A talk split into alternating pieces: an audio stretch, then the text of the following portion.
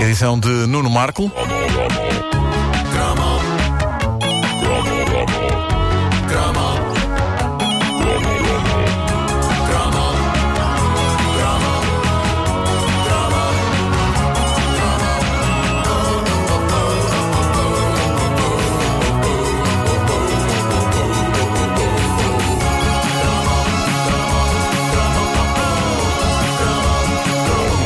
Cromo é sobre uma alta figura da política internacional cujo nome estava omnipresente na nossa infância e juventude nos anos cromos da nossa vida. Tanto assim que é capaz de ter sido um dos primeiros nomes de vulto que saíram das nossas bocas, ainda no recreio da primária, só que não pelas razões certas. Nós não éramos mais precoces e debatíamos política. É certo que houve ali um momento naquelas tensões da segunda metade dos anos 70 em que havia pancadaria no jardim infantil entre os meninos que tinham pais do PCP e do PS e os meninos que tinham pais do PPD e do CDS. Mas acabava por ser uma coisa inocente. Nós, nós fazíamos lá a ideia do que era a política, mas acabava por ser um, um espírito quase Benfica Sporting. Precisamente, É, era precisamente. onda. Ninguém sabia bem o que era esquerda, direita, o que é que era isso. Eh, eh, Gostávamos das letras. Sim, eh, e era, e era giro encontrar sempre antagonismo e conflito no recreio. Era uma coisa que apimentava a vida e eventualmente partia uma ou outra cabeça à pedrada. Bom, mas quando eu falo num grande nome da política internacional, eh, que desde cedo fez parte do nosso vocabulário escolar, esse nome é o de Samora Machel. Não porque soubéssemos ao certo quem ele era. Naquela altura, nós sabíamos acima de tudo quem era a Heidi, o Vicky, o Marco e o D'Artacão. Mas porque, de repente, ele juntou-se aos alentejanos no top dos alvos de anedotas. Anedotas de péssimo gosto, que se propagavam que nem fogo no matagal. Cada dia apareciam anedotas novas, cada uma pior que a outra. E em nome da integração na dura sociedade do recreio escolar, era bom que toda a gente tivesse uma anedota de Samora Machel para sacar na altura certa e assim ser aceite. O nosso ouvinte Zé João Castelo Branco Ferreira lançou esta sugestão no Facebook da Caderneta de Cromos. O cromo sobre as anedotas de Samora Machel. Que não se pense É arriscadíssimo. Isto é, um número arriscadíssimo. Tu próprio tinhas eu, eu com este cromo eu não, não estou a apoiar qualquer tipo de racismo. Pelo contrário, uma tristeza que tenho é que Portugal ainda permaneça tão preso a preconceitos graves e estúpidos de vária ordem, entre eles o da raça. Mas as anedotas sobre o mítico Samora Machel foram parte integrante da vida escolar na era croma e era impossível não falar delas nesta rubrica, da mesma forma que falamos de inúmeras outras parvoíces que fazíamos eh, naquele tempo. Samora Moisés Machel foi o primeiro presidente de Moçambique depois da independência do país, assumiu o cargo depois de liderar a guerra da independência de Moçambique, dirigiu o país entre 1975 e 1986, ano em que morreu quando o avião Tupolev, que ia para Maputo, caiu em território sul-africano, que é um evento que ainda hoje se debate se terá sido acidente ou atentado. Atentado perpetrado, sempre quis usar esta palavra. Finalmente conseguiste. Portanto, vai, é difícil. Uh, perpetrado, não se consegue. Pri- à primeira é difícil, mas eu consegui já duas vezes. hein? Perpetrado eh, este eh, atentado, presumivelmente por uma África do Sul incomodada com as ondas que Machel fazia contestando o apartheid.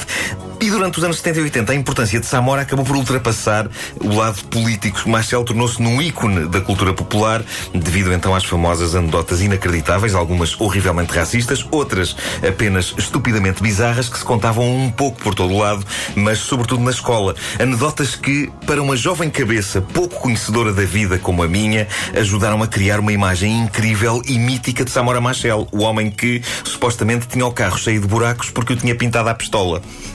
Esta era uma delas. É, é curioso que esta anedota, como todas, destinava-se a achincalhar o então presidente de Moçambique, mas a verdade é que eu, que não percebia nada da vida, achava que isto de ter o carro cheio de buracos porque era pintado à pistola, eu achava isto uma cena muito à frente.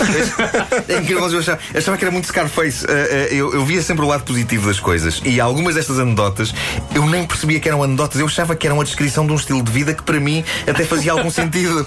Por exemplo, eu passei parte da minha vida a acreditar que Samora Machel tinha de facto uma casa redonda e que a razão porque a tinha redonda era ah, ah, para, evitar que os empregados urinassem nos cantos.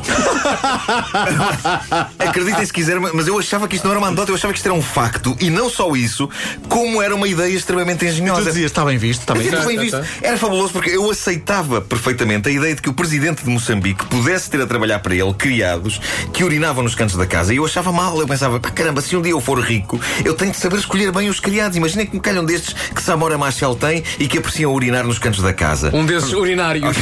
Exato.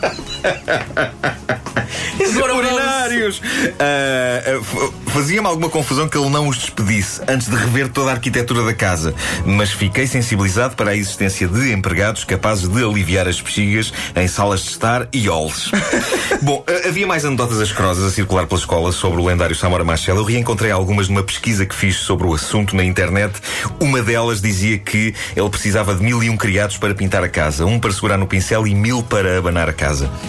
E eu acho que foi com esta, foi com esta que eu comecei a perceber que talvez estas histórias que se contavam sobre o presidente de Moçambique pudessem não ser exatamente verdade.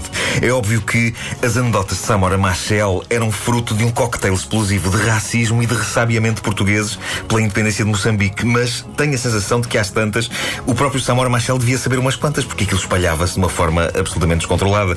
E por muito estúpidas que fossem, e não há uma que não seja, toda a gente as contava independentemente da sua posição política, porque algumas eram de facto espetacularmente disparatadas. Para se perceber o ponto de demência a que as coisas chegaram, uma que encontrei na net envolve Samora Machel fazendo experiências científicas com uma rã. O quê? o que só por si já é um ponto de partida fascinante. E cortando-lhe progressivamente as patas, concluindo que uma rã com três patas salta, com duas patas também, com uma também, e que quando depois de lhe cortar a última pata, ele grita rã, salta, e, e ela não salta, salta, ele conclui que uma rã sem patas é surda. Isto é muito elaborado. Eu sabia essa, mas não envolvia Samora Isto Machel. é muito elaborado. A altura. Às tantas começam-se a trocar os alvos, claro, claro. A anedota é a mesma, vão-se trocando os alvos. Mas a verdade é que. Caralho, é que Samora Machel iria fazer uma experiência com mas, mas tal como está na net, é incrível porque a anedota começa assim: Samora Machel, homem interessado na ciência. Claramente tiraram o nome de um homem interessado na ciência e puseram de Samora Machel. Uh, mas, mas a verdade é que, apesar desta chuva de anedotas, Samora Machel foi um líder respeitado por amigos e inimigos. Até Ronald Reagan o chegou a receber. Consta que estiveram a cortar patas a rãs juntos. não, não, parece que não. Uh, Samora Machel uh, continua e há de continuar a ser um herói nacional para o povo moçambicano. Ainda há poucos meses se assinalaram os 25 anos da sua morte, com cerimónias que juntaram políticos e artistas de vários países. Ninguém contou anedotas de Samora Machel.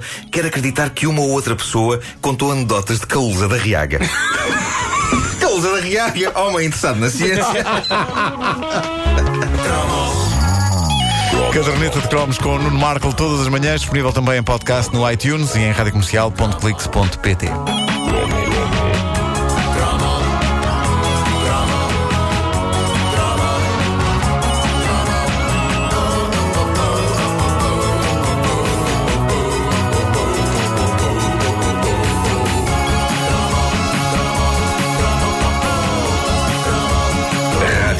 Comercial. A melhor música de 2000 em